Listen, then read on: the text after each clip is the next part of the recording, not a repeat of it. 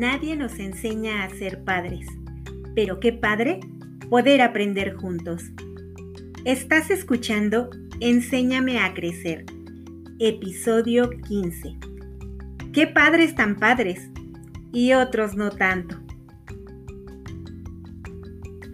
Hola, ¿qué tal? Mi nombre es Lisbeth Ángeles y es para mí un placer poder llegar a ustedes a través de este podcast.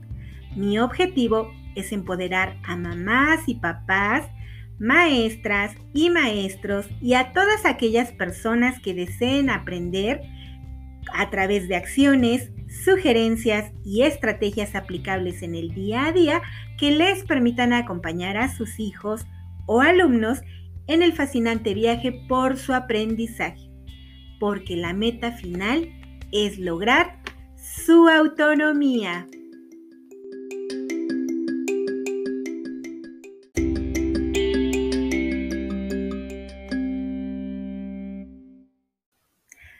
Hola a todos y todas nuevamente. Hoy quiero dedicar nuestro episodio a hablar sobre la importancia de la figura paterna en la crianza de los hijos y las hijas. El pasado domingo 20 de junio en México celebramos el Día del Padre. Y no, no crean que se me olvidó. Lo que pasa es que ya tenía grabados dos episodios porque quería adelantar, considerando que al estar en la recta final del ciclo escolar estos días, créanme que la carga administrativa es mayor y no quería saturarme de trabajo, pero tampoco quiero dejar pasar la oportunidad de hablar de este tema, porque cuando es Día de la Mamá, todo mundo pareciera darle mucha importancia, no solo en México, sino en todo nuestro continente, en toda la parte eh, de Latinoamérica, Centroamérica. Créanme que es muy común que el rol de la mamá, el Día de la Madre como tal, sea súper valorado, pero cuando se trata de hablar del papá, pareciera que más que motivo de celebración, es una buena oportunidad para sacar a la luz los reclamos, eh, todo lo malo por haber sido malos padres o porque hay padres ausentes. Y sí, desde luego sabemos que no todas las personas que se convierten en madres o padres tienen la madurez necesaria para asumir su responsabilidad en el sentido más amplio de lo que implica. Y así como dedicamos un episodio a hablar sobre el verdadero significado de ser mamá, también es importante hacerlo con los padres porque hay muchas ideas, prejuicios y paradigmas erróneos al respecto que solo en la medida en la que pongamos el tema sobre la mesa y estemos dispuestos a analizarlo y a reflexionar al respecto, estaremos en posibilidad de deconstruirlos y comenzar a construir nuevas visiones de la paternidad. Bueno, pues comenzaré por contarles que en los casi 20 años de trabajo que tengo, solo he tenido la oportunidad de tratar de manera directa con tres padres de familia que enteramente en un 90% eran responsables de las actividades escolares de sus hijos e hijas. Eh, he tratado solamente en dos ocasiones con parejas, parejas completas, en este caso mamá y papá, que acudían siempre y de manera simultánea a las actividades escolares y con un padre soltero que estaba a cargo completamente de la crianza de su hijo. En su mayoría Estamos habituados a percibir que es la mamá la que se encarga de todo lo que compete a la escuela, pero la realidad es que esto no siempre es así. En los casos de estos papás que les comento que acudían a las actividades escolares, esto se debe a que las mamás trabajan fuera de casa en actividades que les absorben gran parte del tiempo y es papá quien dispone por su misma dinámica de trabajo de ese tiempo que comúnmente siempre lo vemos a la inversa. En los dos casos de estos papás que acudían en pareja, recuerdo que una mamá nos pedía, maestra, ¿puede venir mi esposo eh, para que escuche lo que me va a decir? Como tratando de convencerlo de la importancia de participar en la escuela y en la crianza de su hijo. Y en el otro caso, realmente era por un interés, perdón, genuino del padre. Y en el último caso eh, que les comento del padre que eh, criaba solo a su niño, eh, notaba cómo era evidente a través de distintos comentarios, incluso de las propias maestras, lo curioso y lo extraño que les resultaba ver que en este caso en particular, la mamá fuera la figura que abandona y que el papá fuera responsable de la crianza del niño, con cierta duda como si de verdad será capaz de hacerlo. Eh, pareciera que esto no tiene importancia, pero de verdad esto nos permite ver cómo es que los padres, los varones específicamente, están presentes dentro del ámbito escolar y dentro del ámbito familiar. ¿Y por qué les cuento esto? Bueno, porque nos permite ver cómo cada individuo tiene interiorizadas ciertas ideas, perdón, y prejuicios sobre la paternidad. Ya les he comentado en otros episodios que específicamente en las familias donde nace un niño con discapacidad u otra condición, perdón, es común ver que la familia se desintegra, siendo el papá casi siempre quien abandona o bien es solo mamá quien se hace cargo de los aspectos escolares porque papá es el proveedor y ya hablamos también que tener un hijo con discapacidad definitivamente genera mayores gastos que un niño sano, por lo que muchas veces, aunque el papá está presente en la familia, pues se ve obligado a extender sus jornadas de trabajo para poder proveer de los gastos necesarios a la familia. No obstante, y pese a que son muy pocos los papás que están presentes en el entorno escolar, la verdad es que les puedo decir que trabajar con ellos y acompañarlos en la crianza de sus hijos e hijas ha sido una muy grata experiencia y una magnífica fuente de aprendizaje para mí, porque definitivamente la percepción de un padre, de un varón, es muy distinta a la que comúnmente veo en las mamás y de verdad siempre resulta enriquecedor conocer otras formas de crianza. Eh, recuerdo al respecto, por ejemplo, en mis primeros años de, servicio, eh, tenía al papá de un niño con discapacidad intelectual. Él era muy dispuesto, era una persona que trataba de hacer eh, todo lo posible por dar una mejor calidad de vida a su hijo pero dentro de su misma forma de ser, de su misma personalidad, recuerdo que el señor era sumamente mal hablado eh, y este era un gran problema para nosotros porque el niño no tenía lenguaje como tal desarrollado, pero curiosamente lo que ya había adquirido de lenguaje eran las groserías que escuchaba del papá. Y cada vez que le, le hacíamos hincapié al Señor sobre esta situación, eh, era muy común, era muy, era muy divertido de verdad dentro de todo, ver eh, él nos decía, ay maestra, pues es que yo así hablo, o sea, ¿qué quiere que haga? ¿no? O sea, no lo puedo evitar. Y recuerdo con él una anécdota, en aquel entonces eh, acababa yo de aprender a manejar y recuerdo claramente que un día me lo encontré cerca de la escuela y me dijo, maestra, qué sorpresa, este, no sabía que manejaba, ¿no? Y yo le comenté este, pues es que todavía me da miedo, la verdad es de las primeras veces que me estoy animando a, sacar el carro, este, pero pues todavía no, no, no lo logro. Y su contestación fue, ah, sí, claro, pero como maestra, a mi hijo bien que lo obliga a hacer cosas que usted siempre me dice, no, sí puede, claro que puede, no lo va a limitar. Y mire usted, ¿no? Para mí fue muy gracioso esta anécdota porque de verdad nunca, nunca ninguna mamá pues se había dirigido así de esa manera conmigo, eh, no lo considero como una falta de respeto, sino por el contrario, ¿no? O sea, el Señor me hacía ver esta situación de decir, ay, sí es cierto, ¿no? O sea, como maestras, como maestros, nosotros a veces les pedimos a ellos como padres o a nuestros niños como alumnos, que hagan ciertas cosas cuando a veces nosotros mismos no somos capaces de afrontarlas, ¿no? Y así como con este señor de verdad he tenido, eh, pues, eh, otras experiencias muy bonitas cuando he trabajado con los padres de familia. Bueno, ya en el episodio 1 hablamos sobre cómo ha cambiado a través del tiempo la visión de la maternidad y de la paternidad. Sin embargo, pese a estos cambios, sigue presente la visión de que mamá cuida y papá provee. Mamá está presente de tiempo completo en casa y papá está cuando puede, cuando tiene tiempo. Mamá es la que educa y pone reglas y papá es quien las invalida e invalida su autoridad, pues porque él tiene que compensar el tiempo que no está en casa por el trabajo. Mamá es la que sabe cómo criar a los hijos, porque eso es algo propio de la mujer y papá le ayuda en lo que le toca. Estas son algunas de las ideas que de verdad la mayoría de las personas tiene muy interiorizadas con respecto a lo que significa ser mamá o papá.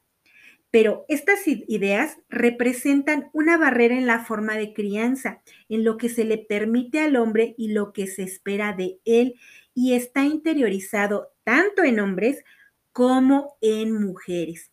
El percibir y educar a los varones como los machos, los proveedores, los fuertes, los que no lloran, los responsables de mantener a la mujer y a los hijos, ocasionan que no muchos hombres se permitan ejercer su masculinidad y la paternidad abiertamente, porque a los ojos de la sociedad se convierten en afeminados, mandilones, faltos de carácter, como si estas características pusieran en duda su hombría, cuando es evidente que una cosa nada tiene que ver con la otra. Por otro lado, las mujeres también contribuimos erróneamente a mantener estos estereotipos. Por ejemplo, hace rato les mencioné el comentario que me hizo una mamá. Maestra, ¿puede venir mi esposo para que escuche lo que me va a decir? Bueno, pues no es la única. La verdad es que hay muchas mamás que tristemente intentan ocupar al personal de la USAER o a sus maestras y maestros como los portavoces de un mensaje que ellas se sienten incapaces de dar a sus parejas. Cuando les pregunto a las mamás, ¿por qué me pregunta si su esposo o pareja puede venir? La respuesta es variada, pero casi siempre son las siguientes. Es que él no me ayuda en nada de la casa ni de los niños. Dice que eso me toca a mí. Yo le he dicho que veo algo raro en el niño o que la maestra me dijo que tiene problemas para aprender y me responde, ay, ¿tú qué les haces caso? Están locas. Eh, es que siento que si le dice usted o la psicóloga, entonces sí me va a tomar en serio. Eh, es que él no sabe cómo debemos educar a los hijos. Eh, yo digo una cosa y él con tal de ser el bueno hace lo contrario. Todas estas respuestas eh, nos dejan ver cómo las mamás tienen un concepto eh, de repente tan interiorizado como que sus esposos no son capaces de hacer las cosas bien por sí mismos. Necesitan de la ayuda de o de escuchar al terapeuta, al psicólogo, al maestro, como para que realmente sea validada la opinión de la mamá. Y aunque son múltiples las razones, muchas de ellas, insisto, van cargadas de esa distinción de roles entre ser hombres o mujeres, ser madres o ser padres. Ya en el episodio 1 hablamos sobre lo importante que es hacer una acertada elección de nuestra pareja, de la persona con quien deseamos construir una familia. Porque más allá de la idea del amor romántico, él o ella, según sea el caso, serán la persona con la que pretendemos construir un proyecto de vida. Si la pareja, en este caso el varón, tiene una ideología sumamente machista y la mujer no, muy seguramente la relación transitará a situaciones de violencia o en el mejor de los casos al divorcio.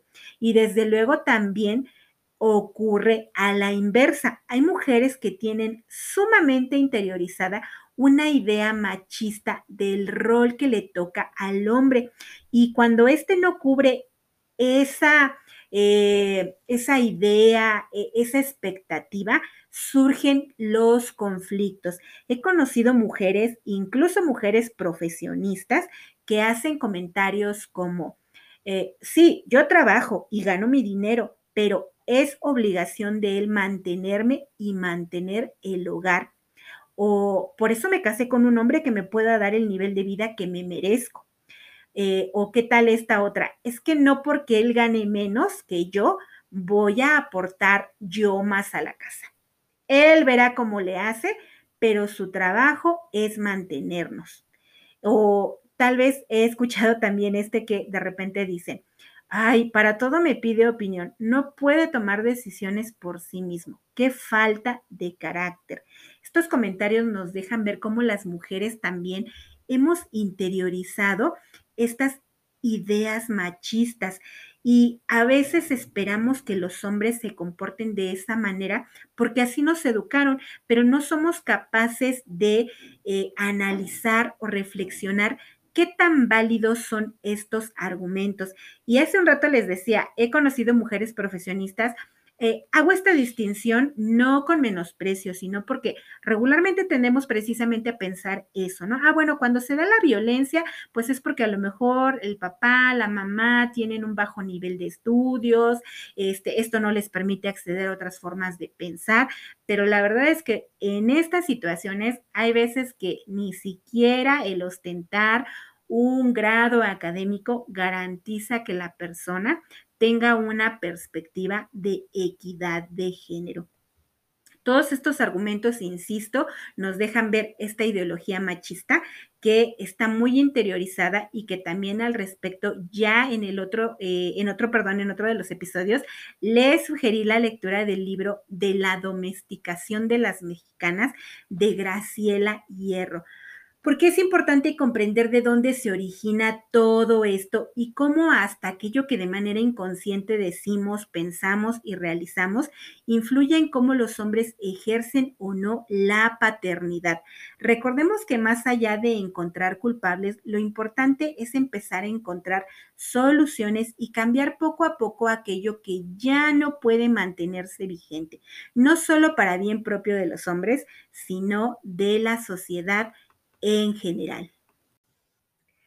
¿Y qué pueden hacer entonces los varones para asumir una paternidad responsable? Bueno, si estás pensando en casarte y formar una familia, piensa detenidamente en por qué estás eligiendo eso.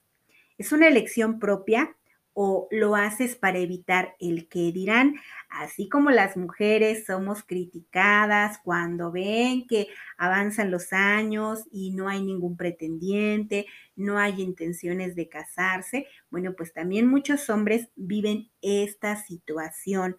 Eh, tal vez se empiezan a cuestionar entre los miembros de la familia o sus mismas amistades si esto ocurre porque tienen una orientación sexual distinta a la que la mayoría de la gente suele esperar. Recordemos que en este sentido nuestra sociedad ha cambiado y no todas las personas se identifican con el género con el que se les denomina, en este caso mujer u hombre, y que de todas formas esto pues no tiene nada que ver con, eh, con esta cuestión de si se elige o no asumir la paternidad.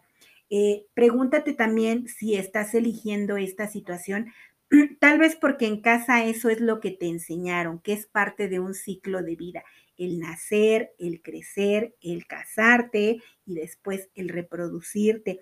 Muchas de estas este, ideas, insisto, venimos arrastrándolas generación tras generación y muy pocas ocasiones nos detenemos a pensar si esto que nos enseñaron sigue vigente, si es congruente con el proyecto de vida que he elegido.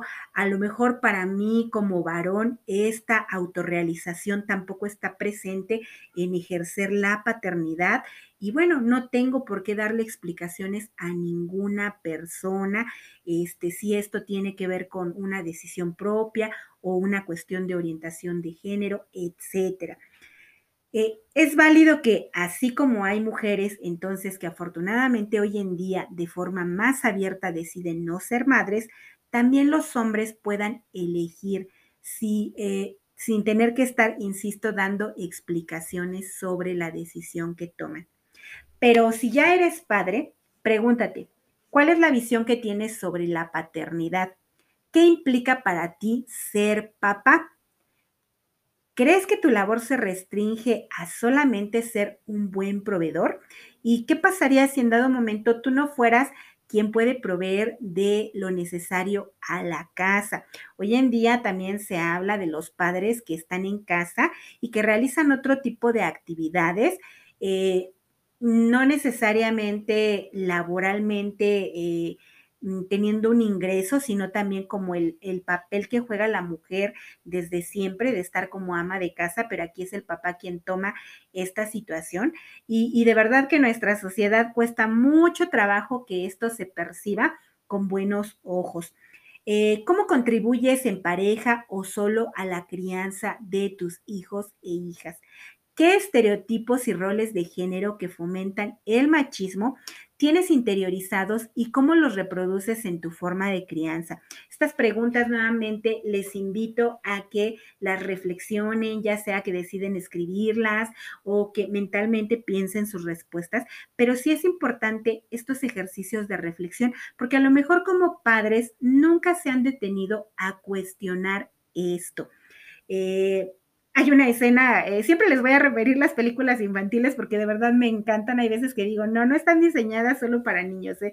Hay mucho que se puede este, sacar de ellas, pero hay una de las películas de la era de hielo, este, donde este personaje, el mamut Manfred, este, eh, está hablando con su esposa y ella le dice, ¿no? Que su amigo Diego, algo le pasa, le pregunta, ¿por qué no hablas con Diego, no? Y este, y él le dice, ¿no? Que, que los machos no hablan y le da un golpecito a ella y le dice, ¿eso qué? ¿No? Dice, es que entre los hombres eso es como seis meses de terapia.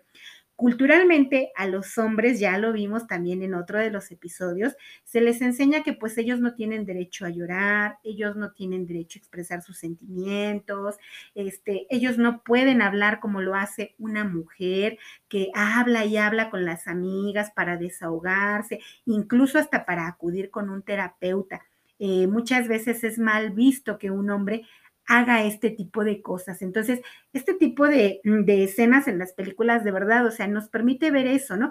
Cómo, cómo en los hombres, en la cultura está tan interiorizado esto y a lo mejor quizá como padre tú quisieras hablar con tus amigos, con alguien sobre temas que tienen que ver con, con la crianza, como dar cómo darle un consejo a un hijo o una hija, cómo te sientes cuando a lo mejor tu familia te ve solamente con estos ojos de, ah, bueno, pues soy el que paga los gastos, ¿no? Y quizá no lo hacen porque no hay alguien con quien tengan esa confianza para poder sacar estas ideas y externarlas sin sentirse juzgados. Me encantan también algunas publicaciones que veo en redes sociales y en blogs que hablan sobre la importancia de cambiar el discurso. Este decir, yo ayudo a mi mujer con las cosas de la casa y los niños por decir, yo contribuyo en las actividades del hogar y en la crianza de mis hijos porque es parte de mi responsabilidad, de mi responsabilidad, perdón, y de ejercer una paternidad responsable. Eh, curiosamente se piensa que cuando un hombre ayuda en casa, eh, que a lo mejor de repente ah, le ayuda a la mamá a lavar, le ayuda de repente a lo mejor a tender la ropa, le ayuda a cocinar o le ayuda a cuidar a los niños o a entretenerlos mientras ella está haciendo las labores, este, es como que el ideal de decir, wow, este hombre realmente tiene claro lo que es ayudar a su esposa.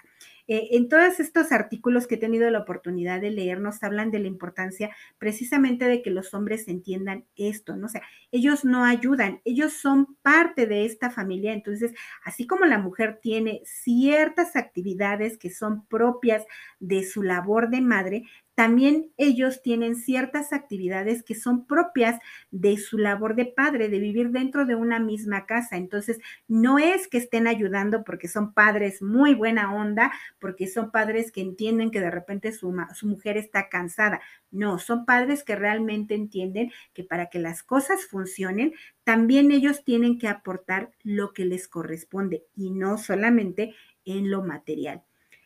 Eh, como comenté al inicio, con excepción de amamantar, todo lo demás entonces lo puede hacer un hombre. Cocinar, lavar, planchar, atender las tareas y actividades escolares de sus hijos, llevarlos a las citas médicas, dialogar con ellos, brindarles consejos, mantener la disciplina, enseñarles a asumir sus responsabilidades inculcarles valores, expresarles amor y cuidado necesario, al igual que una mamá. Así que no hay pretexto de que porque a mí eso no me lo enseñaron. Ya les he reiterado también en muchas ocasiones que todos podemos aprender lo que no conocemos aún en diferentes etapas de nuestra vida. Educa a tus hijos e hijas en equidad de género. Reflexiona nuevamente sobre cómo fuiste criado y analiza en qué aspectos quizá marcas diferencias. Hay familias donde no se manda al hijo varón a traer las tortillas porque eso es cosa de viejas, así tal cual lo dicen los papás e incluso las mamás.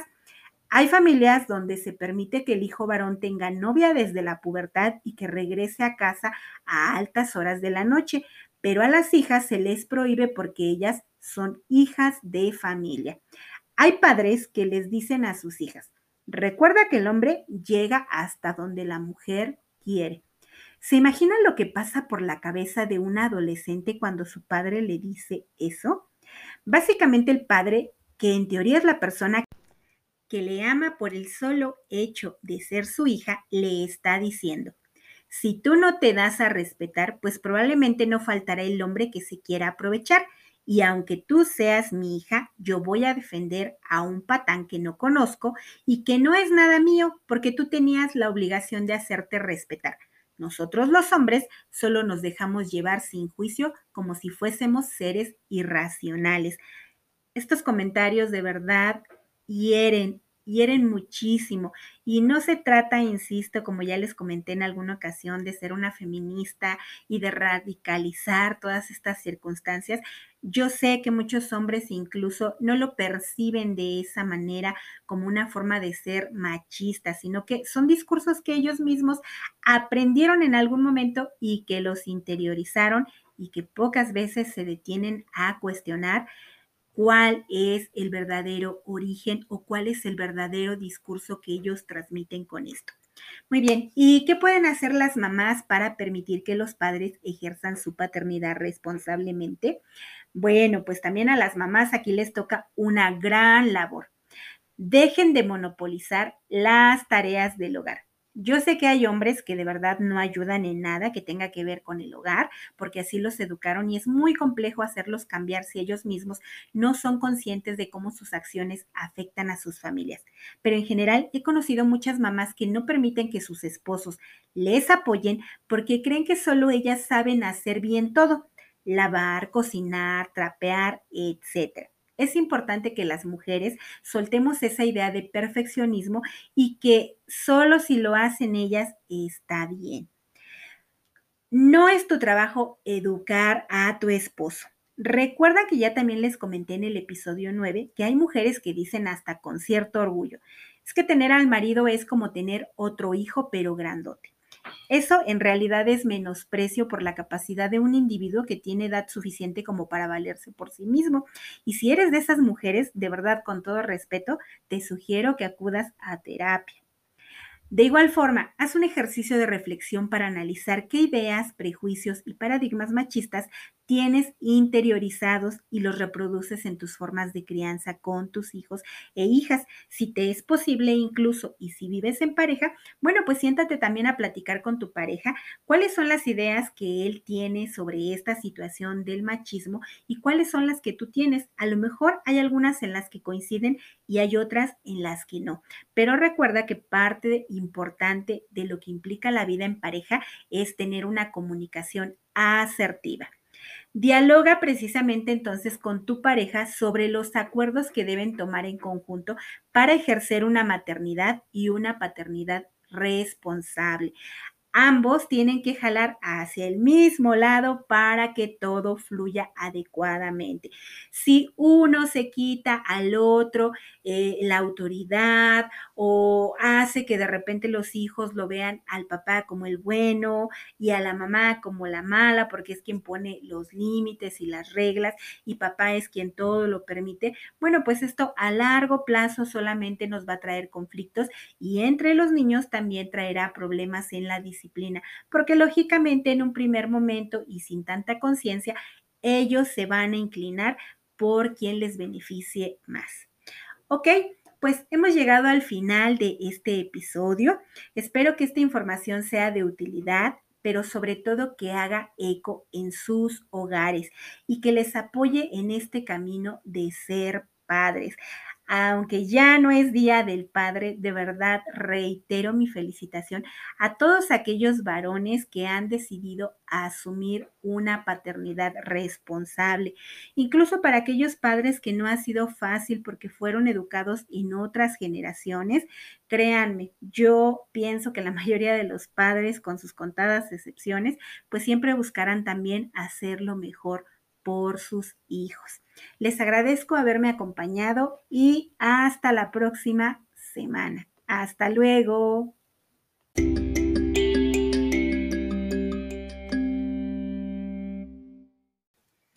Estuviste escuchando Enséñame a crecer